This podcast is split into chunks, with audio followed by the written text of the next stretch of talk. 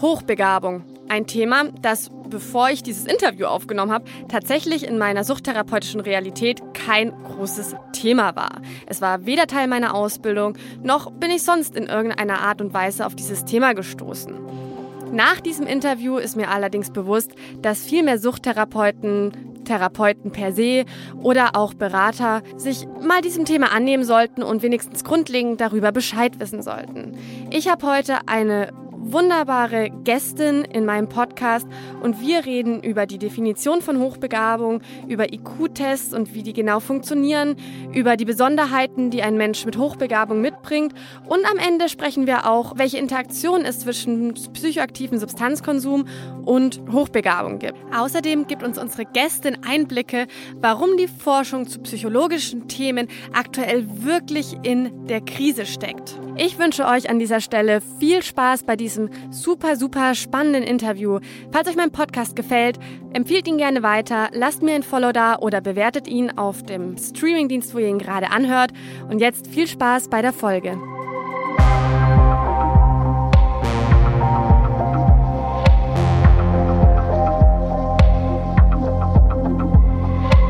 Psychoaktiv. Euer Drogen- und Alkohol-Podcast mit Stefanie Bötsch. Zieht's euch rein.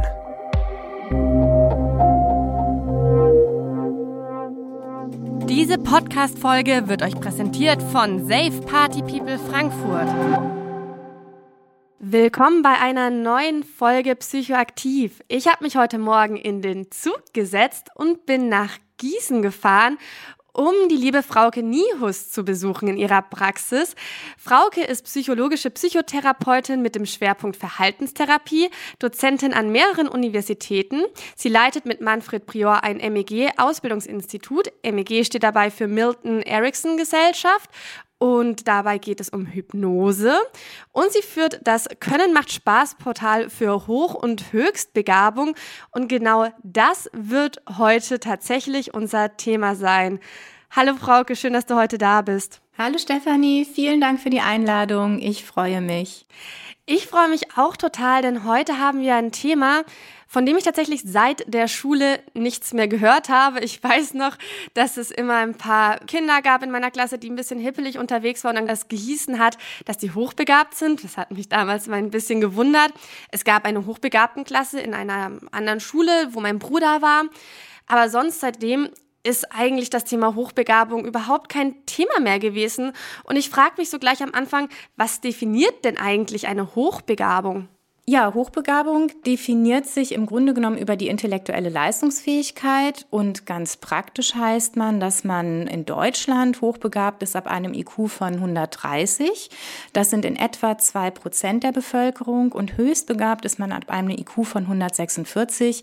Das ist einer von 1000. Also hochbegabt sind zwei von 100, höchstbegabt sind einer von 1000. Das ist es ganz konkret und wenn wir ins Wissenschaftliche gehen, dann sieht es so aus, man geht davon aus, aus, dass der IQ normal verteilt ist. Und ein IQ von 100 bedeutet, dass 50 Prozent schlauer sind als man selbst und 50 Prozent weniger schlau sind als man selbst.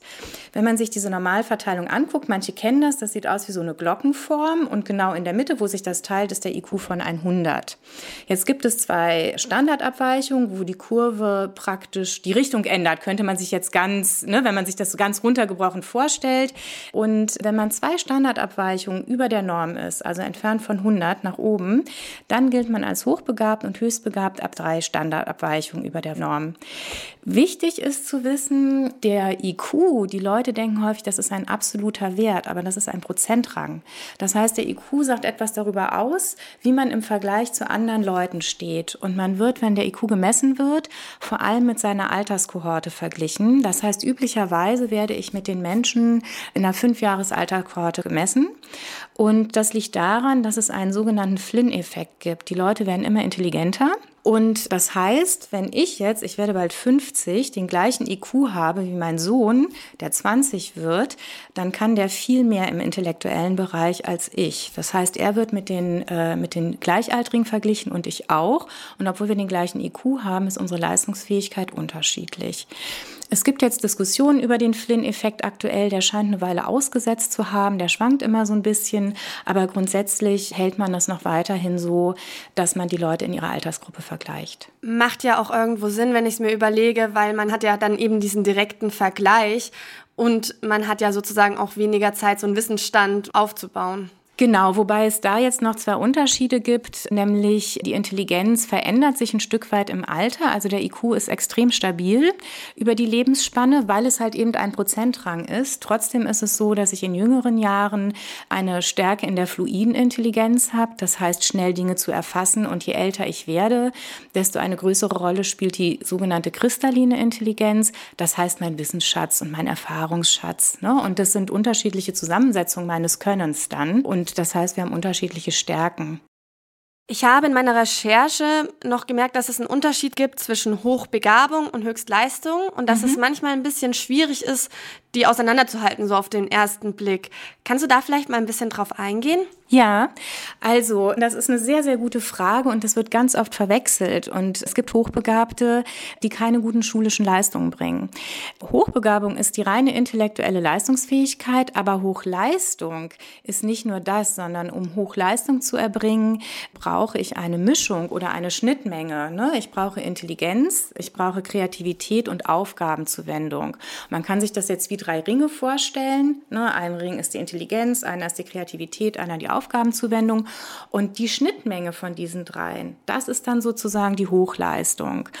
Und ob das zustande kommt oder nicht, hängt zusätzlich noch ab von den Rahmenbedingungen. Da spielen zum Beispiel die Familie, die Peer Group, die Schule eine große Rolle. So ist es zumindest in einem, finde ich, sehr guten Modell erklärt von Renzulli und Mönks, die sich dem mal zugewendet haben und eine Grafik erstellt haben, woran man das sehr schön sehen kann. Ne? Also diese drei Ringe und dann sind die, kann man nochmal so ein Dreieck da drum machen und dann kann man da nochmal die Rahmenbedingungen betrachten und dann sieht man schon, allein in dem Modell haben wir sechs Faktoren, die gut zusammenspielen müssen, damit es zur Hochleistung kommt. Ah, super. Das werde ich mal, das Modell einfach auch in die Shownotes packen. Das habe ich auch bei dir auf der Seite gesehen, mhm. damit man sich das vielleicht auch einfach besser vorstellen kann. Wir hatten es ja gerade schon vom IQ und dieser wird ja getestet. Ich war auf deiner Seite ein bisschen unterwegs und da gab es vom Mensa so einen kleinen Online-IQ-Test, den ich auch mal durchgeklickt habe und bei dem ich mir ehrlich gesagt etwas schwer getan habe. Das waren so ein bisschen die Aufgaben, wo ich vielleicht nicht so gut drin bin. Da ging es so um Zahlenfolgen und so räumliches Denken und Pfeile, wo man gucken musste, wie die sich fortsetzen. Wie funktioniert denn ein richtiger IQ-Test? Sind es dann wirklich auch solche Aufgaben? Ja, also der Mensa-IQ-Test ist ein richtiger IQ-Test und es gibt verschiedene Modelle der Intelligenz und wir haben auch sehr, also auf den ersten Blick sehr unterschiedliche IQ-Tests mit unterschiedlichen Aufgaben, weil die sich sozusagen auf unterschiedliche Modelle beziehen. Ich sag mal, was alle gemeinsam haben. Intelligenz kommt aus dem Lateinischen und heißt erkennen, einsehen, verstehen und es geht immer um die kognitive und geistige Leistungsfähigkeit und zwar vor allem im Problemlösen. Also Intelligenz sagt was darüber aus, wie gut ich Probleme lösen kann. Und auch wenn wir verschiedene Definitionen von Intelligenz haben, das, was fast alle gemeinsam haben und die Schnittmenge ist, so wie ich es sehe, ist, dass sie sich auf logisches und schlussfolgerndes Denken beziehen. In den Modellen gibt es jetzt verschiedene Schwerpunkte oder Sichtweisen. Also es gibt zum Beispiel Spearman, der sagt, es gibt einen Generalfaktor der Intelligenz, das ist die Schnelligkeit. Das heißt, die meisten IQ-Tests haben auch einen Zeitfaktor drin. Man hat eine begrenzte Zeit und es geht darum, wie viele Aufgaben man in dieser Zeit lösen kann. Es gibt Ausnahmen und wir können auch gewisse Ausnahmen machen, wenn wir jetzt wissen, dass jemand unter Zeitdruck nicht gut arbeiten kann, dass das Ergebnis verfälschen würde. Dann kann man das begründen und dann gibt es spezielle Tests, die man einsetzen kann und so weiter. Es gibt Modelle, die viele Intelligenzfaktoren bestimmen, zum Beispiel von Thurston, der bestimmt sieben Primärfaktoren, zum Beispiel räumlich-visuelle Faktoren, die Wahrnehmungsgeschwindigkeit, rechnerisch-mathematische Fähigkeiten, Gedächtnisleistung, Wortflüssigkeit, um nur einige zu nennen. Das heißt, wir haben auch Intelligenztests, die viele verschiedene Fähigkeiten versuchen speziell abzutesten. Ein Intelligenzmodell habe ich auch schon genannt von Cattell, der auf die fluide und kristalline Intelligenz abspielt. Und wir haben zum Beispiel auch einen Intelligenztest, der sehr häufig eingesetzt wird, der auch den Wissensschatz ein Stück weit mit abprüft. Wir haben mehrdimensionale Antwort, zum Beispiel von Guilford, der unterscheidet in Denkinhalte, Denkoperationen, Denkresultate und weitere Modelle, die vor allem die Informationsverarbeitung ausdifferenzieren von Sternberg. Das heißt, hier geht es um Verarbeitungsgeschwindigkeit, was für ein Arbeitsgedächtnis, mit wie vielen Informationen gleichzeitig im Kopf kann eine Person umgehen. Ist jetzt schon alles ziemlich viel. Wenn wir uns diese Modelle angucken, dann kann man sich vorstellen, dass auch Intelligenztests unterschiedliche Aufgaben haben und man könnte jetzt denken, was das heißt, die sind ja total unaussagekräftig.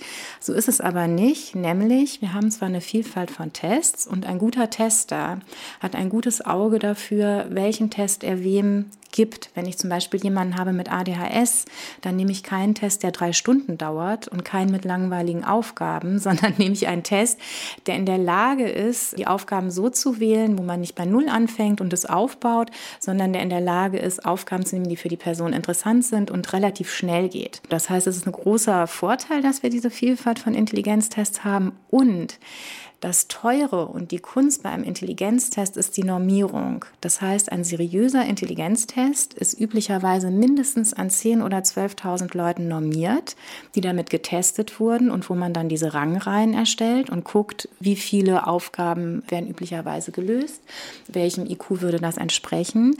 Und was ich bis heute nicht weiß, wie die Wissenschaftler das machen, die seriösen IQ-Tests sind aufeinander normiert. Das heißt, wenn ich in einem IQ-Test, der vielleicht nur mit grafischen Elementen arbeitet, wie zum Beispiel der Culture Free Test, der ohne Sprache auskommt, damit auch Menschen, die jetzt nicht Muttersprachler sind, den machen können, mache und dann einen IQ-Test, der ganz viele Dimensionen und meinen Sprachschatz abfragt, mache, dann werde ich den gleichen IQ haben, plus minus wenige Punkte. Und das sind die seriösen Tests und deswegen ist es auch nicht sinnvoll, irgendeinen Test im Internet zu machen, weil die dann wenig aussagekräftig sind. Und diese Arbeit der Forscher, diese IQ-Tests aufeinander zu normieren, finde ich persönlich total beeindruckend und frage mich, wie kriegen die das hin? Absolut, das hat mich jetzt auch gerade sehr beeindruckt, weil ich mir gerade dachte, als du es erzählt hast, okay, es gibt so viele verschiedene Tests, habe ich dann sozusagen auch super viele verschiedene Ergebnisse und dass die das schaffen, dass die untereinander richtig agieren, ist beeindruckend ist wirklich beeindruckend. Und da steht immer genau in den Manualen oder in einem guten Manual kann man genau das ablesen. Da sind ganz viele Kennwerte von den Tests und jemand, der sich mit Tests auskennt, guckt dann auch da rein und guckt, wie weit weicht er von anderen Tests ab, was hat der Test für Kennwerte. Aber das, was du vor allem auch vorhin gesagt hast, möchte ich an dem Punkt auch nochmal betonen, denn seit ich mich auf die Recherche begeben habe für dieses Thema, wird mir ein IQ-Test nach dem anderen von meinem Algorithmus ja. vorgeschlagen dass die wirklich eine Spielerei sind. Auch der Mensa-Test, ähm, obwohl das ja eine sehr äh, professionelle Firma, ich weiß nicht, ob Firma das richtige Wort ist,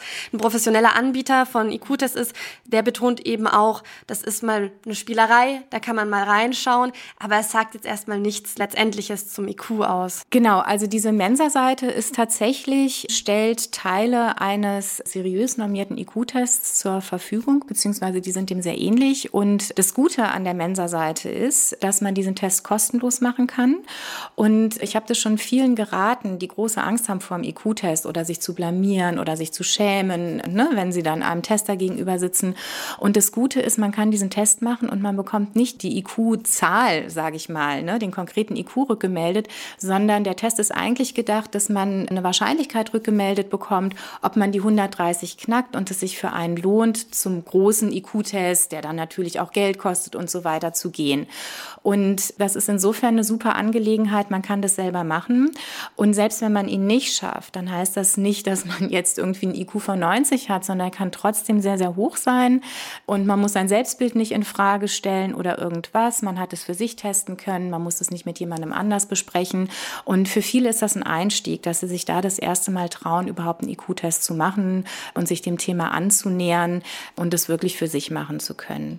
Ich will dazu noch eine Sache sagen, weil wir bei Hochleistung waren. Also der IQ obwohl es auch Schwierigkeiten im Schulsystem äh, gibt, ist natürlich ein sehr guter Prädiktor auch für die schulische und beruflichen Erfolge. Es ist aber trotz allem so, dass die Hochleister in der Schule im Schnitt laut einer Studie von Rost einen IQ von 117 haben. Und das liegt daran, meiner Meinung nach oder meiner Einschätzung nach, dass man eine durchschnittliche Begabung hat, die Sachen in der Schule angeboten werden, recht gut versteht, aber gleichzeitig noch nicht alles versteht und man lernt zu lernen und sich diese Soft Skills anzueignen. Und diese Mischung führt dann zur Hochleistung. Also wenn ich alles sofort verstehe, dann ist das so lange super, bis ich nicht an eine Grenze stoße. Und wenn ich dann in der Schule nicht gelernt habe, wie gehe ich damit um, auch diese emotionale Selbstregulation mit der Frustration, mit der Selbstwertbedrohung, die das vielleicht beinhaltet. Wie überwinde ich das? Wie reguliere ich mich da emotional? Wie baue ich Durchhaltevermögen auf? Wie spreche ich mir Mut zu? Und wie halte ich das auch aus, wenn es mal langweilig ist oder aussichtslos aussieht eine Zeit lang?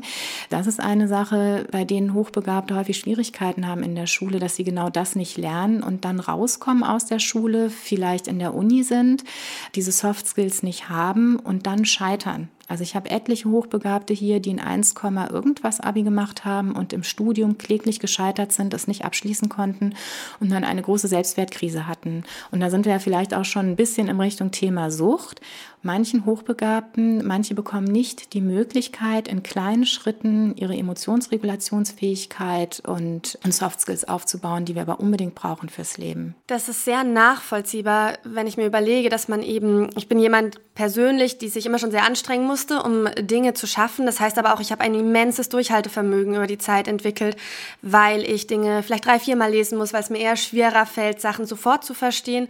Und daraus hat sich über die Zeit eben A, ein hohes Durchhaltevermögen und weil ich halt netterweise auch sehr neugierig bin, mhm. beschäftige ich mich auch einfach mit vielen Themen, die ich dann halt sehr oft lesen muss manchmal. Aber wenn man sozusagen einem eine längere Zeit lang erstmal alles in Anführungszeichen zufliegt, diese schulischen Leistungen, da fehlen einem einfach ein paar Skills. Ganz genau. Und deswegen ist es auch so, dass Hochbegabte unbedingt die Möglichkeit brauchen, in der Schule zu scheitern. ne? Und dass das eine ganz wichtige Lern Lernerfahrung ist, die uns durchs Leben bringt. Absolut. Auf das Thema Substanzkonsum kommen wir später noch ein bisschen mehr. Ich wollte gerade noch mal ein bisschen mehr auf den IQ-Test eingehen. Und zwar habe ich gelesen, dass mehr Jungs als Mädchen zum IQ-Test geschickt werden. Ja. Wieso? Ja. Also, wenn ich meine Seminare gebe, dann fange ich üblicherweise mit folgender Übung an. Ich sage, bitte stellen Sie sich ein hochbegabtes Kind vor. Und wenn dann alle ne, in ihrem Kopf was haben, dann frage ich, wer von Ihnen hat an ein Mädchen gedacht? Und da gehen wirklich häufig unter einem Drittel der Hände hoch. Ich hatte auch schon mal Gruppen, da ist keine einzige Hand hochgegangen. Meine nächste Frage ist dann, wer von Ihnen hat ein Kind mit Migrationshintergrund gedacht? Und da geht häufig gar, kein, ähm, gar keine Hand mehr hoch. Dann frage ich, wer von Ihnen hat an ein Kind mit Rechtschreibschwäche gedacht oder sogar mit Rechenschwäche. Und das kann sich fast niemand mehr vorstellen. Aber auch das sind Menschen, die hochbegabt sein können.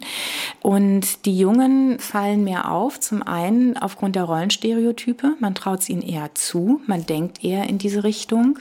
Auch die Lehrer stellen ihnen andere Fragen, herausfordernde Fragen. Ne? Das wissen wir auch aus der Forschung, dass Mädchen in Mädchen Mädchenklassen größere mathematische Leistungen erbringen zum Beispiel. Die gehen einfach unter, weil sie nicht drangenommen werden, weil sie nicht herausgefordert werden, weil sie sich nicht melden, weil sie vielleicht dominiert werden und so weiter.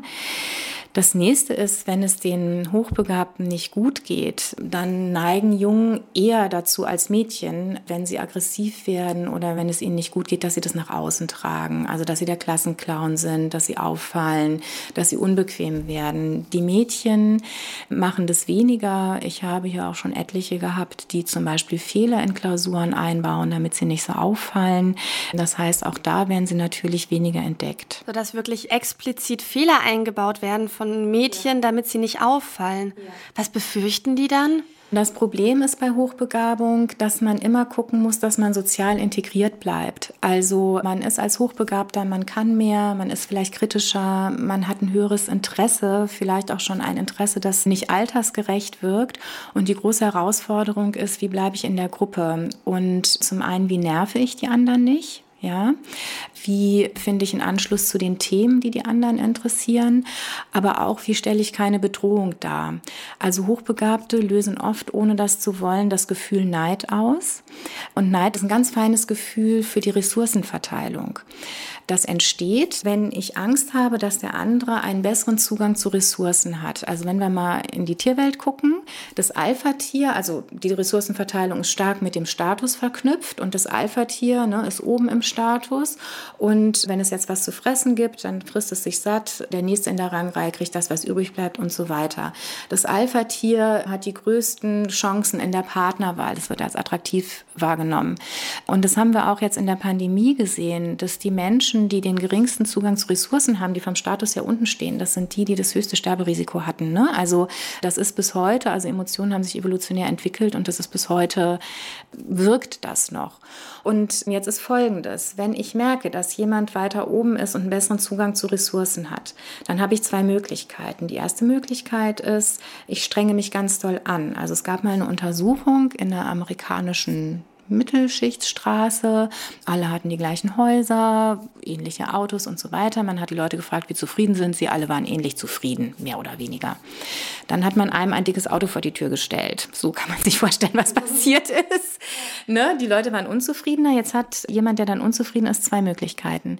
Variante 1 ist, er strengt sich ganz voll an, arbeitet mehr, spart das Geld und kauft sich auch so ein Auto. Und dann ist er nicht mehr neidisch. Ne? Dann sind wir wieder bei der Ressourcenverteilung, gehen wir beide wieder gleich aus. Variante 1. Variante 2 ist, er denkt sich, ist mir viel zu anstrengend oder schaffe ich sowieso nicht. Und dann ist der Handlungsimpuls, dass ich dem anderen das kaputt mache. Dann warte ich, bis es nachts ist und zerkratze ihm sein Auto oder mache die Reifen kaputt, dann hole ich ihn runter. Der Effekt ist der gleiche. Wir sind auf einer Ebene und bei der Ressourcenverteilung geht es wieder gleich aus.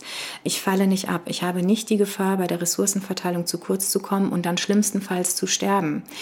Und das Problem ist, ich habe das jetzt an dem Beispiel mit dem Auto gemacht, ich muss mich nicht nur konkret auf dieses Auto beziehen, sondern ich kann den anderen im Status auch anders runterholen, indem ich zum Beispiel Gerüchte streue, ihm Informationen vorenthalte und hintenrum agiere. Das ist ein Impuls bei Neid und das erleben viele Hochbegabte sehr früh, weil unser Schulsystem und unser gesellschaftliches System, die Schule und die Noten sind die Türöffner zu Ressourcen. Und das spüren die Mitschüler und Mitschülerinnen. Und sie merken, diese Person hat mehr Chancen auf die Ressourcen und das versuchen sie auszugleichen. Und das geht dann halt häufig hintenrum über Mobbing, über unschönes Verhalten den Leuten gegenüber.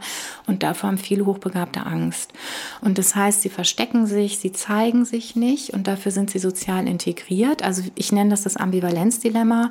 Hochbegabte stecken ganz häufig in dem Dilemma, ich zeige mich so, wie ich bin und habe aber die Gefahr ausgestoßen oder gemobbt zu werden oder ich verstecke mich und passe mich an, vielleicht auch in einer Art und Weise, die schädlich für mich ist, in der ich mich verleugne, in der ich Dinge mache, die nicht zu mir passen, die mich unter Stress setzen und so weiter.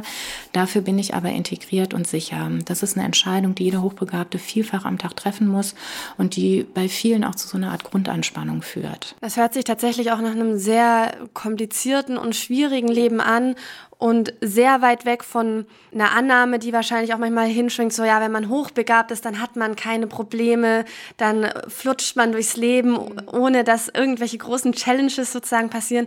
Aber es ist ja eigentlich tatsächlich genau das Gegenteil der Fall, dass sozusagen naja, auch mit Hochbegabung man anders als viele anderen ist und genauso mit vielen Vorurteilen und Stigma kämpfen muss, wie wenn man anders abweicht von der Gesellschaft, von der Gemeinschaft. Ganz genau. Also es ist einfach außerhalb der Norm und das geht immer mit Herausforderungen einher. Man hat auch Vorteile. Man hat höhere Problemlösefähigkeiten und es kommt sehr auf die Rahmenbedingungen an. Es gibt Rahmenbedingungen, wo das sehr geschätzt wird und wo die Leute sehr geschätzt werden für das, was sie können, gefördert werden. Und es gibt halt Rahmenbedingungen, wo das nicht der Fall ist. Wir müssen aber auch hier aufpassen. Für Hochbegabte ist meiner Ansicht nach immer eine Herausforderung. Ne? Also es gibt auch die, die als Genies angesehen werden. Auch das ist nicht gut. Auch das fördert sozusagen eine Art Narzissmus, sondern es geht darum zu sehen, Hochbegabung, was ist das? Wie bin ich? Was habe ich für Eigenschaften, für besondere Merkmale? Was erwachsen daraus für Bedürfnisse und für Möglichkeiten? Und das ist aber auch nur ein Teil meiner Persönlichkeit. Und es gibt natürlich noch ganz viele andere Facetten. Und dass ich mich nicht darauf reduziere, reduziere, sondern dass ein Hochbegabter in seiner gesamten Persönlichkeit gesehen wird und dass ihm geholfen wird, mit den Herausforderungen umzugehen, die positiven Dinge sehr zu wertschätzen und dass ihm auch geholfen wird, eventuell, und das ist häufig durch eine Grundhaltung des Menschen grundsätzlich das gleiche wert sind. Und deswegen bin ich dann auch sehr für inklusive Schulen zum Beispiel, wo man einfach lernt, sich auf der zwischenmenschlichen Ebene absolut zu wertschätzen und miteinander umzugehen in einem gegenseitigen Verständnis und immer zu gucken, wie können wir uns gegenseitig befruchten. Ja, und auch Hochbegabte können von anderen viel lernen, ist gar keine Frage. Ja. Und einfach auch da zu sehen, dass jeder seine Stärken und Schwächen mitbringt, genauso von normal, also durchschnittlich intelligenten Menschen, genauso wie Menschen, die vielleicht unterdurchschnittlich intelligent sind und eben auch Hoch- und Höchstbegabte. Werbung das Leben kann manchmal ganz schön unvorhersehbar sein. Und ein Unfall oder auch ein Ausbruch von einer schweren Erkrankung kann uns erstmal vor riesen Herausforderungen stellen. Am liebsten wollen wir uns in so einer Zeit uns einfach nur um unsere Genesung kümmern. Allerdings kann es sehr schnell dazu kommen, dass wir in solchen Fällen auch vor finanziellen Problemen stehen. Denn allzu lange Ausfälle in unserem Beruf sind in den staatlichen Leistungen einfach nicht vorgesehen. Und hier kommt dann die Berufsunfähigkeitsversicherung ins Spiel, die genau diese Lücke schließt. Das Problem bei der Berufsunfähigkeitsversicherung Versicherung ist nicht nur der lange Name, sondern auch den passenden Anbieter zu finden. Hierfür gibt es aber eine super Lösung und zwar Clark. Clark ist ein Online-Versicherungsmakler, der euch verschiedene Versicherungen vorschlägt und euch beim Vergleich hilft. Dadurch bekommt ihr in der App einen super Überblick über die Angebote und könnt die für euch passende Versicherung finden. Wenn ihr eure Versicherung bei Clark hochladet und den Code Psychoaktiv34 eingebt, warten außerdem Shoppinggutscheine Gutscheine im Wert von 15 Euro auf euch. Die gibt es von zahlreichen Marken wie Klobetrotter, Nintendo, Decathlon, Mediamarkt und vielen mehr. Denkt aber bitte daran, dass wenn ihr eine Versicherung bei Clark hochladet, Clark das Maklermandat für diese Versicherung übernimmt und solltet ihr einen Makler haben, diesen ersetzt. Wenn dieses Angebot für euch spannend klingt und ihr euch denkt, ach, um meine Versicherungen wollte ich mich eh schon endlich mal kümmern, findet ihr den Link und meinen Code wie immer in den Show Notes. Also ich habe jetzt halt verstanden, dass sozusagen IQ misst, wie gut man Probleme lösen kann. Trotz allem habe ich manchmal noch so ein bisschen das Gefühl, dass es eine sehr starre Idee von Intelligenz auch mit sich bringt. Denn es gibt ja auch sowas wie eine soziale Intelligenz oder eine künstlerische Intelligenz. Und ja, bei Sozialintelligenz vielleicht schon ein bisschen eher, dass ich sehe, dass da auch Problemlösen Sinn macht, aber auch bei künstlerischen, da sehe ich jetzt halt nicht unbedingt die Problemlösung. Mhm. Wie schätzt du das ein? Ja, und es gibt auch die Modelle der multiplen Intelligenzen. Und für mich jetzt als Fachfrau sozusagen für Hochbegabung, Menschen, die mit Problemen zu mir kommen, die aus der Hochbegabung raus entstehen, sehe ich es so. Natürlich gibt es ganz viele verschiedene, in Anführungsstrichen, Hochbegabungen. Es gibt sportliche Hochbegabung, emotionale Hochbegabung, soziale Hochbegabung. Und das sind auch die vielen verschiedenen Facetten des Menschen. Ich würde trotzdem dafür plädieren, die intellektuelle Hochbegabung besonders in den Fokus zu nehmen, weil sie ist besonders umfassend. Sie wirkt sich in einer besonders umfassenden Art und Weise auf das Leben aus. Da kommen wir vielleicht gleich noch zu, was damit alles einhergeht. Und sie geht auch mit besonderen Herausforderungen einher. Wenn ich musikalisch oder sportlich hochbegabt bin, dann wird mir nicht langweilig in der Schule, sondern dann kann ich das gut anderweitig lösen. Ich werde üblicherweise, gibt es ganz viele tolle Förderangebote und wenn ich sportlich hochbegabt bin, dann habe ich einen hohen Status in der Klasse. Ne? Also soll auch gefördert werden, natürlich und gewertschätzt werden. Aber bei der intellektuellen Hochbegabung, so wie unser Schulsystem und unsere Gesellschaft strukturiert ist zurzeit, geht es halt einfach mit besonderen Herausforderungen einher. Und deswegen müssen wir uns darum kümmern. Das leuchtet mir total ein, weil ich habe mal vor zwei, drei Jahren einen Vortrag beim DOSB gehalten über das Abhängigkeitssyndrom. Und da habe ich nur vor Internatsleiter und Leiterinnen gesprochen, die eben so Sporthochleistungsinternate leiten. Und das war ein Riesensystem, wie da eben Sportler zum Beispiel auch gefördert werden. Und ich wusste von einer hochbegabten Klasse bei uns im Umkreis, okay, ich werde jetzt halt nicht so gut informiert gewesen damals, aber da ist ja eine ganz andere Förderung und auch nochmal, wie du gerade betont hast, ein anderes Stigma mit dabei, weil eben auch Hochbegabte mit so vielen Vorurteilen zu kämpfen haben. Genau. Du hast es gerade schon erwähnt. Wie wirkt sich denn intellektuelle Hochbegabung auf das Leben auf? Also was für Fähigkeiten zeichnet hochbegabte Personen aus und wie laufen die so durchs Leben? Also in der Forschung ist es ja so, dass Hochbegabte zusammengefasst werden unter IQ von 130, so Punkt. Dann gelten die alle gleich. Meine Erfahrung ist, dass Hochbegabte natürlich auch Profile haben und dass sie sich extrem unterscheiden können. Und mein Ansatz ist, findet man auch auf der Seite, kann man sich alles kostenfrei runterladen.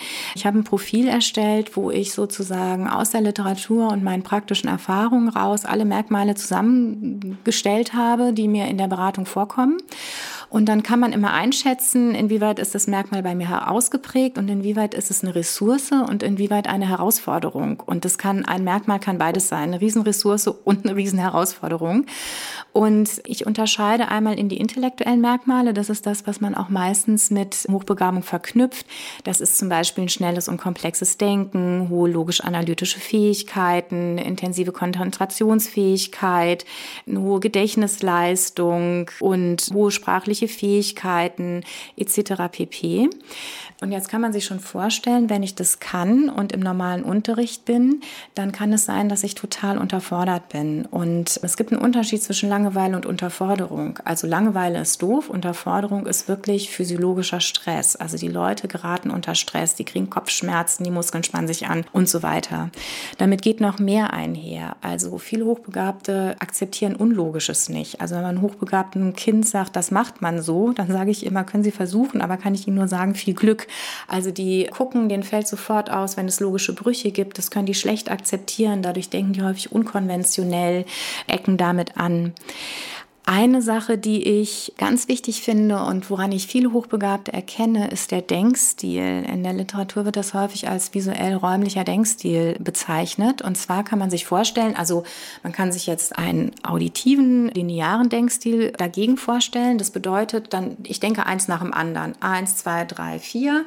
Und wenn ich jetzt einen Fehler bemerke, sagen wir mal zwischen zwei und drei mache ich einen Fehler, dann würde ich in der Linie woanders landen, denkt da weiter, merke ich den Fehler irgendwann nicht mehr so. Bei so einem visuell räumlichen oder ich sage es assoziativer Denkstil ist es anders. Und zwar bei Hochbegabten ist es so, das Gehirn ist vernetzter, es funktioniert schneller und vernetzter. Wir haben mehr Assoziationen, da haben wir übrigens auch schon eine Schnittmenge mit ADHS. Und Hochbegabte denken netzwerkartig, das heißt, es geht ein Reiz rein und der explodiert im Kopf, sage ich jetzt mal, oder der hat ganz viele Verknüpfungen. Und Hochbegabte, wenn das System einmal an ist, dann ist es umfassend aktiviert und Hochbegabte brauchen so lange Informationen, bis sie alles in diesem großen Netzwerk alle Verbindungen und Dynamiken stimmen, dann haben die das Thema in der Tiefe verstanden und können extrem gut darin navigieren. Und dieser Denkstil bedeutet aber auch, also zum einen, dass ich mit manchen Reizen überfordert bin. Also zum Beispiel kriegt ein Kind, schreibt eine Deutscharbeit und wird gefragt, was bedeutet die Farbe Rot? Ja, und dann heißt Rot, was ist das eigentlich? Wie funktioniert Wahrnehmung? Ist das in allen Kulturen gleich? Und, und, und, und, und. Und dann kann es sich zum Teil gar nicht mehr, also das geht ganz komplex. Da muss es das komplett verstehen und dann muss es das wieder runterbrechen, strukturieren und verständlich nach außen bringen und dabei auch ganz viel priorisieren. Damit sind manche überfordert. Das heißt aber auch, wenn ich so assoziativ oder man kann sich das auch mosaikhaft vorstellen, wie man dann denkt. Bei einem Mosaik ist es auch so, wenn ein Steinchen fehlt, da macht mich das wahnsinnig. Und äh, das kann zu so einem intellektuellen Perfektionismus, der auch quälend sein kann, führen. Und auch hier, alles hat seine Vor- und Nachteile. Und meine Hypothese ist, dass bei Hochbegabten, dass das nicht einfach nur die intellektuelle Fähigkeit ist, sondern auch wenn wir uns Studien angucken, ob das jetzt über die Funktionsweise des Gehirns ist, ähm, aber auch kann ich gleich noch ein paar weitere zu nennen, dann ist meine Hypothese, dass Hochbegabung sich nicht nur auf den Intellekt bezieht, sondern dass es ein neurophysiologisches Set ist. Das Gehirn ist nicht nur vernetzter und schneller, was wir in verschiedenen physiologischen Parametern auch sehen kann. Wir haben auch eine Korrelation mit bestimmten Erkrankungen wie Autismus-Spektrum, ADHS, Allergien, Autoimmunerkrankungen. Also ich könnte jetzt einige aufzählen.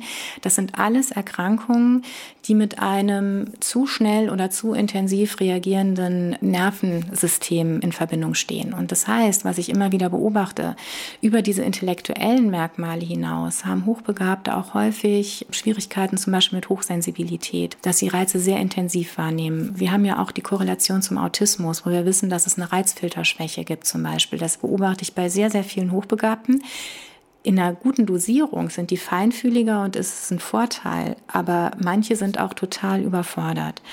Wir haben dann damit einhergehend auch andere Dinge. Wir beobachten immer wieder, und auch da gibt es Studien zu, eine enorme Offenheit und eine Unabhängigkeit im Denken, weil ich mich auf die Logik fixiere und nicht auf das Konventionelle. Das heißt, es gibt häufig Probleme mit der Konformität. Mein Gehirn braucht ständig Input. Das hast du von dir auch schon genannt. Ne? Man ist schnell gelangweilt und man braucht eine gewisse, ich sag mal, Betriebstemperatur, um sich wohlzufühlen. Also Entspannung für Hochbegabte ist häufig studieren oder sich mit Mathe oder oder einem hochwertigen Buch oder so beschäftigen. Das können manche anderen gar nicht verstehen, aber dabei entspannen die sich und haben auch häufig, nicht alle, aber ein hohes Energielevel. Das heißt, sie überfordern teilweise sich und die Umwelt. Also so zu gucken, die Balance zu finden zwischen ich brauche Input und ich komme wieder runter. Also man kann sich jetzt auch vorstellen, wenn dieses ganze System hochgefahren ist, hatte ich auch schon Hochbegabte, die haben dann immer bis tief in die Nacht rein gearbeitet, viel zu wenig geschlafen, weil sie gesagt haben, ich kriege das System nicht mehr runtergefahren oder ich weiß, wenn ich dieses System, ich bin gerade so gut drin, wenn ich das jetzt runterfahre, ich werde das morgen nicht an der gleichen Stelle wieder starten können.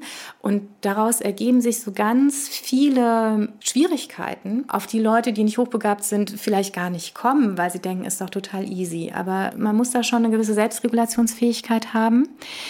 Mit dieser Hochsensibilität geht auch manchmal eine intensive Emotionalität einher. Also ich habe immer wieder Familien, äh, gerade von Jungs, da haben wir auch wieder diese Rollenstereotype, die kommen, weil die Kinder eine intensive Wut haben, die man kaum in den Griff bekommt. Ganz liebe Kinder, aber es gibt Punkte, wenn die getroffen werden. Das geht häufig auch um das Gerechtigkeitsempfinden. Auch hier haben viele Hochbegabte, weil sie es halt alles so prinzipiell und strukturiert und auf der Metaebene abtragen, wo Dinge schnell, ich sag mal, ja, es wird so eine Prinzipienreiterei. Also, wo mir dann ein kleines Kind sagt, er hat mich geärgert, das ist eine Verletzung der Menschenrechte. Also, logisch gesehen stimmt es, aber ich glaube, das meinte das Kind auch auf dem Spielplatz nicht. Aber dann kann man sich vorstellen, dass es für dieses Kind dann um viel geht und dass es dann sozusagen drüber ist. Und wir haben einmal diese Wut, die besonders auffällt, generell eine intensive Emotionalität, aber auch zum Beispiel teilweise eine enorme Empathie und ein enormes Mitfühlen. Und ich habe immer wieder auch hochbegabte mit denen wir hier daran arbeiten, sich abgrenzen zu können, weil die das so fein spüren im anderen. Also hier merkt man, es gibt viele Herausforderungen. Was sind denn noch mehr Herausforderungen? Das würde mich tatsächlich interessieren, weil genau an den Herausforderungen kommen wir ja dann, glaube ich, auch so ein bisschen zum nächsten Themenfeld, wo es dann vielleicht um die dysfunktionale Bearbeitung der Herausforderungen durch psychoaktive Substanzen gibt. Also was gibt es denn noch für Herausforderungen? Dann gehe ich mal ein bisschen mehr auf die psychologischen Herausforderungen. Also ein Gefühl, was viele Hochbegabte haben, ist das Gefühl des Andersseins oder das Wrong Planet Syndroms. Und zwar, weil sie Reize oft anders verarbeiten und andere Interessen haben, merken sie immer, sie passen nicht so ganz. Und das kann zu einer tief empfundenen Einsamkeit führen. Was ich schon gesagt habe, ist das Ambivalenzdilemma, dass ich immer gucken muss, passe ich mich an und bin integriert oder zeige ich mich, wie ich bin und folge meinen Bedürfnissen. Vielleicht auch diesem besonders kritischen Denken, was andere dann als sehr anstrengend empfinden und so weiter. Ich hatte ja schon einiges genannt. Auch das ist eine große psychologische Herausforderung. Herausforderung. Auch eine Herausforderung ist der Narzissmus. Wir haben es eben schon angedeutet. Bei Hochbegabten ist es so, also Narzissmus es ist leider im Moment so auch in der Literatur, es ist ja so ein Trend, dass Narzissten so dargestellt werden, also eigentlich wie Psychopathen, ne? was ich sehr schwierig und kritisch finde. Ich verstehe Narzissmus eher so, wir müssen uns gespiegelt und gesehen fühlen. Also Narzis wollte sich spiegeln. Und es ist für uns essentiell notwendig, dass wir sehen, was wir im anderen auslösen, dass er uns erkennt, und zwar so, wie wir sind, ne? mit dem, was wir können, mit dem, was wir nicht können als Mensch. Und was bei Hochbegabten häufig passiert, also entweder dadurch, dass sie sich verstecken, oder auch dadurch, dass sie überhöht werden, ist, dass sie nicht wirklich gespiegelt werden und dass sie sich häufig nicht einschätzen können. Wo stehe ich denn eigentlich? Wer bin ich denn? Und das führt häufig zu einem ganz instabilen Selbstwert. Ne? Ich weiß gar nicht, was noch dazu kommt, ist, dass Hochbegabte häufig nicht an ihre Grenzen stoßen, zum Beispiel in der Schule. Also wenn ich jetzt zum Beispiel im Sportverein bin, dann weiß ich, ich kann schneller laufen als Paul und langsamer als Fritz, dann weiß ich, wo ich stehe. Hochbegabte wissen das häufig nicht. Denen werden immer Aufgaben gegeben, die zu leicht sind und die wissen nie, wo ihre Grenze ist und sie suchen sie, weil das für uns essentiell wichtig ist, als Mensch mich einordnen zu können. Und das heißt, viele schwimmen und können sich nicht einordnen und dann entsteht häufig so eine narzisstische Symptomatik, mit denen die umgehen müssen und die suchen und suchen Einordnungsmöglichkeiten und schwanken dann von ich bin super zu ich bin ganz schlecht zum Beispiel. Was Hochbegabte auch häufig ausbilden, ist das sogenannte Fixed Mindset. Das ist ein Konzept, Carol Dweck steht dafür, ist in Amerika sehr bekannt, in Deutschland merkwürdigerweise nicht. In Amerika gibt es auch unheimlich viele Kinder- und Jugendbücher zu diesem Thema und hier kennt man es kaum. Carol Dweck hat festgestellt, es gibt Unterschiede zwischen den Mindsets und ein Mindset oder das Fixed Mindset. Diese Menschen sind leistungsorientiert. Das heißt, nur die Leistung oder nur das Ergebnis zählt. Und das Problematische ist jetzt, dass diese, der Erfolg wird in diesem Mindset auf eine stabile Eigenschaft zurückgeführt. Also ich bin gut in Mathe, weil ich intelligent bin. Hört sich jetzt erstmal noch nicht so schlimm an. Die Falle schnappt zu im Umkehrschluss. Wenn ich keine gute Note in Mathe schreibe, dann heißt das, ich bin dumm. Wenn ich etwas nicht schaffe, heißt das, ich bin dumm. Und diese Menschen haben häufig auch große Selbstwertprobleme, weil immer wenn sie eine Aufgabe angehen, wenn sie es nicht schaffen, ist ihr gesamter Selbstwert in Gefahr. Und diese Menschen suchen sich, wenn man ihnen verschiedene schwere Aufgaben zur Auswahl gibt, tendenziell die leichten. Und das Gegenteil und das gesunde Mindset ist ein sogenanntes Growth Mindset und diese Menschen sind lernorientiert. Und wenn die ähm, eine ähm, Aufgabe nicht schaffen, dann sagen die, oh, das liegt nicht daran, dass ich dumm bin, sondern deren Erklärung, ob man was schafft oder nicht, geht zurück auf Strategien und Anstrengungen. Also wenn ich jetzt eine schlechte Note in Mathe schreibe, heißt das nicht, dass ich dumm bin, sondern das heißt, ich muss man meine Strategien überprüfen. Brauche ich eine andere Lernmethode, muss mich mehr anstrengen und so weiter. Und diese Menschen sehen ihren Selbstwert nicht bedroht. Die können sich in Situationen reinbegeben und sich fragen, was kann ich daraus lernen? Und wenn man denen Aufgaben gibt mit verschiedenen Schwierigkeitsgraden, dann suchen die tendenziell schwerere Aufgaben raus, weil es nicht bedrohlich ist, sondern eine Chance.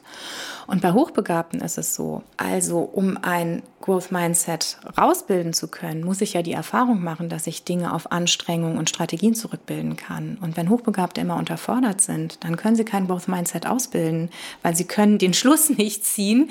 Ich habe eine gute Mathearbeit geschrieben, weil ich mich angestrengt habe. Und darauf weise ich immer hin. Das ist auch ein ganz großer, wichtiger Punkt, warum Hochbegabte in der Schule Aufgaben brauchen, die sie fordern und wo sie genau das lernen können, die Soft Skills lernen können, aber auch diese Denke lernen können. Und das heißt, ich habe immer wieder Hochbegabte mit einem Fixed Mindset, die sich dann nicht mehr an Aufgaben, also die sich nichts mehr zutrauen, die Aufgaben, sobald sie sie nicht sofort verstehen, sofort fallen lassen.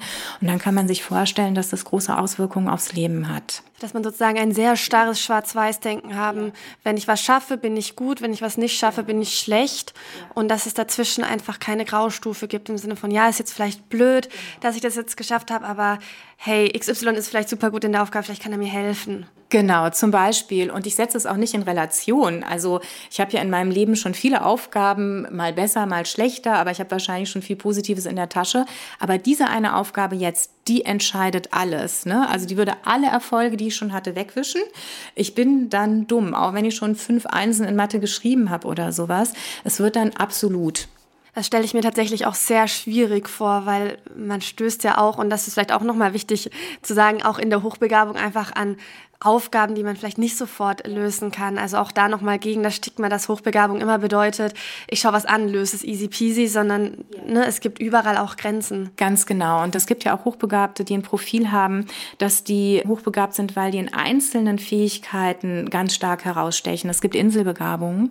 Und jetzt kann es sein, wenn es gut läuft und wenn das Umfeld gut damit umgeht, dass sie dann diese anderen Punkte, wo sie nicht so gut sind, da ein Growth Mindset ausbilden können. Oder es kann sein, dass sie ein Fixed Mindset ausgebildet haben und dann sich auch diesen Sachen, wo sie eigentlich lernen müssten, gar nicht zuwenden.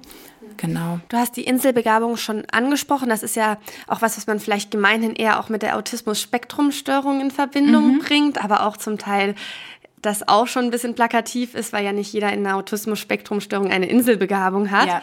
Was gibt es denn in der Hochbegabung für Inselbegabungen? Also in der Hochbegabung gibt es im Grunde genommen, wenn man jetzt Intelligenztests macht, die verschiedene Faktoren abfragen, ne, dann gibt es da schon deutliche Profile. Es gibt Menschen, die vor allem im Bereich Mathe eine sehr hohe Ausprägung oder logisch-analytisches, mathematisches Denken eine sehr hohe Ausprägung haben. Es gibt Menschen, die im verbalen Bereich eine besonders hohe Ausprägung haben. Wir haben natürlich auch Menschen mit enormen Gedächtnisleistungen. Das heißt, es gibt durchaus Profile, dass es jetzt so ist, dass eine Sache ganz extrem heraussticht, das sind eher Ausnahmen und das kennen wir tatsächlich eher vom Autismus-Spektrum. Wir hatten ja jetzt schon verschiedene Punkte, zum Beispiel, dass es Aufgaben braucht, die die Person auch fordert, dass man eben Hochbegabte nicht unterfordert. Ich hatte es vorhin von der hochbegabten Klasse, die es gab in der Schule meines Bruders. Was braucht denn eine hochbegabte Person sonst noch, um sich gut zu entwickeln? Also ich glaube, Hochbegabte brauchen vor allem gute Rahmenbedingungen. Also Hochbegabung ist ein Thema, wo man wirklich immer wieder merkt, wie wichtig ist das System und wie groß ist der Einfluss des Systems. Und Hochbegabte brauchen häufig, ich sage immer auch in der Schule, Hochbegabte brauchen keine Hilfe beim Verstehen. Hochbegabte brauchen bei anderen Dingen Hilfe. Zum Beispiel, gerade wenn ich so assoziativ bin, ne? das ist ja immer die Frage, wenn mein Netzwerk dann so explodiert, wenn ich das wieder zusammenkriege, ist das super und dann ist das auch sehr kreativ. Wenn ich das nicht mehr schaffe, dann bin ich praktisch im ADHS-Bereich, ne? auch von den Schwierigkeiten her, die ich habe. Also das heißt, manche Hochbegabte brauchen Unterstützung dabei, wie strukturiere ich mich. Hochbegabte brauchen Unterstützung dabei, wie kriege ich das, was in mir passiert, was so komplex ist, wie kriege ich das verständlich nach außen gebracht? Wie priorisiere ich das? Wie mache ich mich überhaupt verständlich? Hochbegabte brauchen häufig Unterstützung dabei zu verstehen, was ihre Merkmale sind und wie sie funktionieren. Man überträgt es ja. Ne? Also die können dann zum Beispiel was direkt verstehen und denken, alle verstehen das in der ersten Klasse oder sowas. Die können sich gar nicht in die anderen reinversetzen. Die verstehen gar nicht, warum die sich nicht für Themen interessieren, was anstrengend ist für die anderen im Kontakt Kontakt mit mir und so weiter.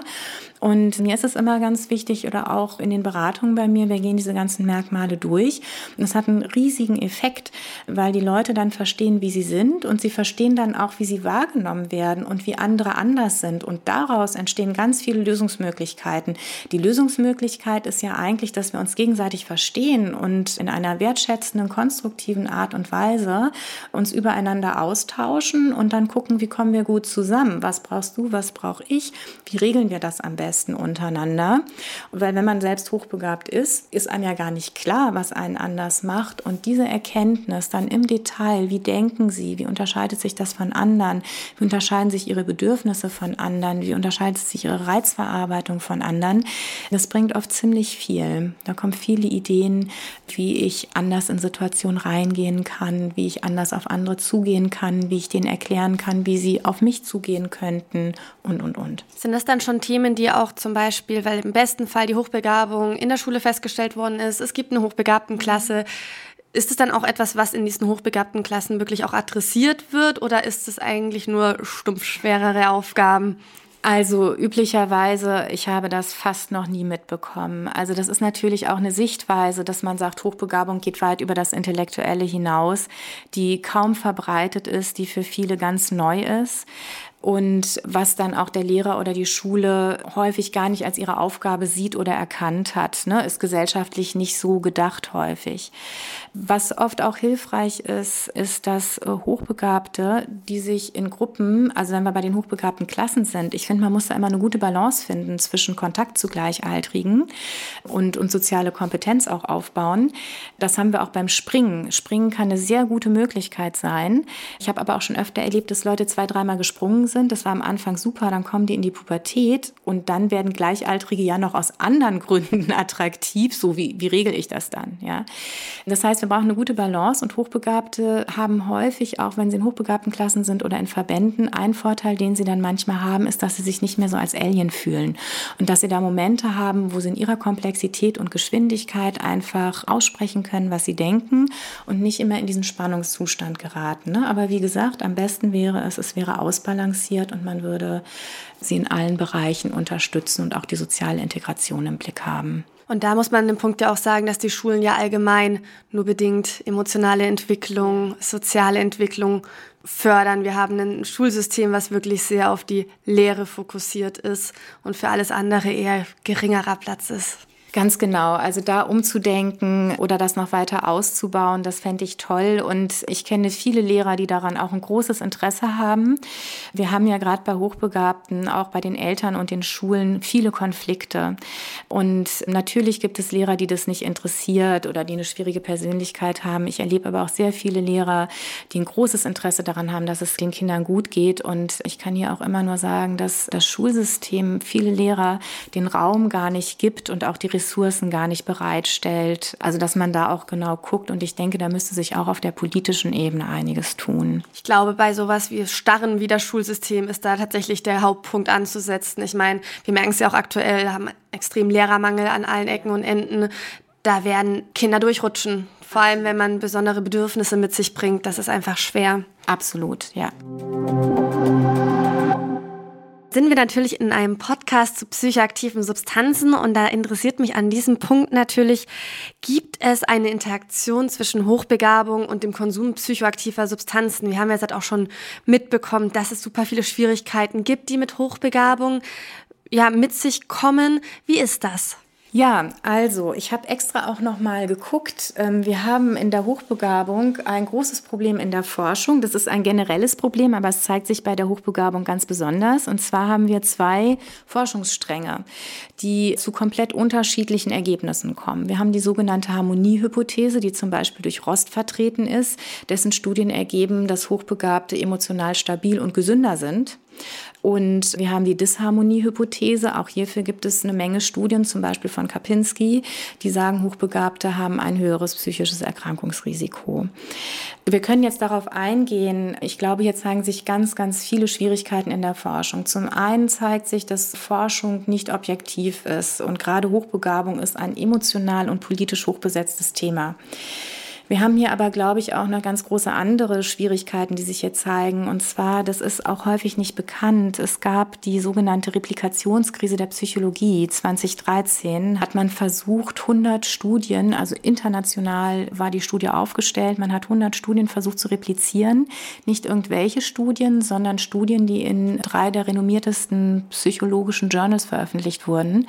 Und man hat nur weit unter der Hälfte wirklich wieder signifikant Signifikanzen gefunden und hat festgestellt, dass die psychologischen Studien eine große Schwierigkeit haben, wiederholt zu werden, dass die Aussagekraft deutlich geringer ist, als man das so angenommen hat. Der amerikanische Statistikverband ASA hat irgendwann psychologische Studien untersucht und hat danach Warnhinweis rausgegeben, weil die Statistik häufig nicht gut ist. Und wir haben mittlerweile auch viele andere Hinweise, zum Beispiel das tote Lachs-Dilemma, haben Nobelpreis bekommen, wo man jetzt sagen könnte, ja, aber die neurowissenschaftlichen Studien, die sind doch sehr aussagekräftig. Da hat man Lachs in bildgebendes Verfahren gesteckt, hat danach alles Mögliche errechnet, tolle Ergebnisse gehabt. Das einzige Problem war, der Lachs war tot. Also es sind alles so Sachen, die einen so ein bisschen zweifeln lassen. Und ich glaube, dass die psychologische Forschung ganz viele Schwierigkeiten hat. Es ist ganz schwer, Verhalten in Zahlen zu übersetzen. Der Mensch ist so komplex, wir können das nicht runterbrechen. Ne? Es ist schon die Frage, ist es kurz vor Weihnachten, wann ich die Studie mache oder mitten im Sommer? Wir müssen Dynamiken erfassen, auch gerade bei Hochbegabten. Es geht ganz viel um innere und äußere Dynamiken und wir fokussieren uns immer mehr auf einzelne Punkte. Also selbst in der Soziologie haben wir als Qualitätsmerkmal der Forschung, dass sich quantitative und qualitative Forschung mischt. Und in der Psychologie fokussieren wir uns sehr, sehr stark nur auf das rein quantitative, obwohl wir das Individuum untersuchen. Ne? Also ich sage dann immer, was soll mir so ein Durchschnittswert sagen? Was soll ich meinem Klienten sagen? 75 Prozent bringen sich in ihrer Situation nicht um. Also das ist für mich nicht sehr hilfreich. Das sind alles Dinge, die vielleicht zu diesen verschiedenen Ergebnissen führen. Und die psychologische Forschung ist an einem Punkt, dass sie so weit in Frage gestellt ist, dass das amerikanische Militär, also in den USA sind die Forschungsstrukturen etwas anders als hier, eine Studienauftrag gegeben hat, die jetzt läuft mit 500 Wissenschaftlern, also keine kleine Studie, sondern 500 Wissenschaftler. Und das Ziel der Studie ist rauszufinden, welchem, also einen Algorithmus zu finden, welcher psychologischen Studie man noch trauen kann und welcher nicht. Also das ist der Stand der psychologischen Forschung. Und das heißt, wir müssen uns wirklich hinterfragen hinsichtlich unserer Forschungsmethoden, der Aussagekraft. Und ich denke, wir müssen da ganz grundlegend uns drüber auseinandersetzen. Also das als Hintergrund. Um zurückzukommen zur Sucht und auch vor diesem Hintergrund, dass man das kritisch hinterfragen muss. Ich bin in meinem Kopf, ich habe ja viel gelesen, alles nochmal durchgegangen und mir ist nichts eingefallen, was ich diesbezüglich gefunden hätte. Ich habe dann nochmal bei Rost geguckt, Vertreter der Harmoniehypothese im Index, habe nichts zu Sucht gefunden, keine wirklich aussagenkräftigen Dinge. Ich habe dann nochmal bei Kapinski geguckt. Er hat in seinen Studien, wobei man jetzt zum Beispiel sagen muss, ein großes Problem ist immer die Stichprobe. Wie generiert man die? Und seine Stichprobe generiert sich aus Menschen, die hochbegabten Verbänden beigetreten sind. Das ist natürlich auch nicht mehr repräsentativ. Es sind vielleicht auch Menschen, die dann eher Probleme haben, Lösungen suchen und so weiter. Der findet vor allem Dinge mit A, äh, die auftreten. Autismus, ADHS, affektive Störungen, Ängste, Autoimmunerkrankungen, Allergien. Keine Ahnung, warum das alles ein A ist. Aber ich habe nichts, also ne, Sucht steht da auch nicht im Vordergrund. Das heißt, ich kann vor allem aus meiner praktischen Erfahrung berichten. Auch hier ist es so, dass Hochbegabte höchst individuell sind und man das Profil angucken muss. Meine Erfahrung ist, es gibt ganz unterschiedliche Motive. Es gibt zum einen Hochbegabte, gerade wenn sie eine Hochsensibilität haben, die absolut die Finger von Drogen lassen, weil sie das so intensiv empfinden, weil es ein ganz großes Motiv ist, Kontrolle über das eigene Empfinden zu behalten. Dann gibt es natürlich, was wir schon hatten, die Offenheit und die Neugier. Das heißt, ich kenne auch etliche Hochbegabte, die viele Sachen ausprobieren. Also ganz aktuell ist zum Beispiel gerade Ketamin, wo ich jetzt schon etliche Hochbegabte hatte, die gesagt haben, probiere ich mal oder habe ich mal probiert. Ne? Aber das sind dann auch Leute, die zum Beispiel unterschiedliche Drogen durchprobieren, einfach aus Neugier und Inputbedarf. Dann haben wir natürlich die Hochbegabten, die eine Komorbidität, also Hochbegabung ist ja zum Glück keine Störung, aber die sozusagen hier andere durch die Hochbegabung oder mit der Hochbegabung einhergehend andere Schwierigkeiten haben. Und die nehmen dann meiner Erfahrung nach für diese Störungsbilder die üblichen Drogen im Grunde genommen als eine Form von Selbstmedikation. Ne? Also ob ich jetzt Dämpfer nehme oder Aufputscher, je nachdem, was ich habe. Was wir auch noch haben bei Hochbegabung, weil es so wenig bekannt ist, was damit alles einhergehen kann, haben Hochbegabte eine relativ hohe Wahrscheinlichkeit von Fehldiagnosen. Und das heißt, auch die therapeutische Behandlung ist häufig nicht hilfreich. Und das ist auch eine Sache. Ich bin auch in verschiedenen Mailinglisten, auch eine ADHS, auch eine Asperger-Mailingliste und so weiter von Hochbegabten. Und da werden immer wieder Erfahrungen ausgetauscht, welche Medikamente, Drogen helfen, welche nicht, weil die Ärzte und Therapeuten da häufig nicht das Richtige anbieten, so dass es da eine große Suche nach Selbsthilfe gibt. Aber das wäre jetzt sozusagen, ich kann das nicht sagen, das ist das oder das ist das, sondern hier kann ich auch nur sagen, es ist sehr individuell. Ja, und es ist ja auch sehr typisch, alles was um psychoaktiven Substanzkonsum gibt, dass es da Daten fehlen. Das ist ja, die Suchtforschung ist ja eigentlich ein riesengroßes Datenleck, sowohl in der Quanti als auch in der Quali. Und das ist dann sozusagen mit etwas wie Hochbegabung, was ja auch so als Thema so ein bisschen unter den Tisch rutscht, punktuell, da auch wenig zu gibt ähm, für Interaktion, ist äh, durchaus nachvollziehbar und so cooler, dass du irgendwie auch von deinen Erfahrungen erzählen konntest, dass das eben auch sehr komplex ist, wie es ja eigentlich auch bei vielen anderen ist. Was ich noch ganz interessant finde, du meintest ja gerade, dass sozusagen falsche Sachen verschrieben werden das liegt dann zum Beispiel daran, keine Ahnung, es wird gedacht, dass ADHS genau. davor liegt, aber keine Hochbegabung. Das heißt, es gibt Ritalin und plötzlich ist jemand, der überhaupt kein ADHS hat, auch noch auf Ritalin. Ganz genau. Also hatte ich jetzt gerade eine 14-Jährige, die das verschrieben bekommen hat mit 12. Die hat enorm abgenommen mit Ritalin, hat sich überhaupt nicht wohlgefühlt und das war im Grunde genommen eine Riesenleistung von ihr, auch entgegen der Ärzte, entgegen der Eltern, dass sie irgendwann gesagt hat, mir geht es so schlecht, ich setze das einfach ab. Und dann hat man gesehen, es ging ihr danach wirklich viel besser. Und das passiert immer wieder. Ja, also dass es Fehldiagnosen gibt oder dass es halt auch so ist, dass jetzt zum Beispiel eine Diagnose gestellt wird, wie zum Beispiel eine Depression und die Person auch eine Depression entwickelt hat, aber dass diese Depression nur weggeht, wenn man das Thema Hochbegabung mit in den Fokus nimmt. Und das passiert häufig nicht und dann werden die Leute behandelt wie eine klassische Depression und dadurch wird es halt nicht besser und dann kommen die nicht weiter, haben auch das Gefühl, das Therapeutische ausgeschöpft und greifen dann als, ich sag mal, letzte Möglichkeit, weil alles andere nicht hilft, zu Drogen. Absolut nachvollziehbar, weil dann kommt ja auch, da baut sich ja dann sozusagen auch ein Misstrauen gegenüber das Hilfesystem auf, wenn man sagt, naja, ich habe Therapie eigentlich durchgespielt, ja. es geht mir immer noch so schlecht wie vorher und eigentlich, ja, ich, ich, ich kenne das tatsächlich auch nicht so aus dem Therapeutischen, dass sozusagen auf Hochbegabung und IQ da so in der Präsenz auch ist. Genau absolut spannend, was du heute erzählt hast, Frauke. Ich bin an dem Punkt tatsächlich fertig mit meinen Fragen. Fehlt dir noch irgendwas? Ich glaube nicht. Also wenn noch irgendwas auftritt, gerne. Und äh, man kann ja auch auf dem Können macht Spaß Portal. Das ist eine Seite, die ist kostenfrei. Da findet man alles, was ich gesagt habe und noch viel, viel mehr. Viele Tipps, viele Materialien, auch für Schulen. Alles zum kostenfreien Download. Und wenn man da Fragen hat, kann man einfach noch gucken. Großartig. Ich packe alles in die Show Notes, deine Seite, deinen Kontakt. Und ja, vielen lieben Dank, dass du heute da warst. Ja, vielen Dank an dich und auch, dass du hier so viel viel hilfreiches Wissen verbreitest. Wunderbar.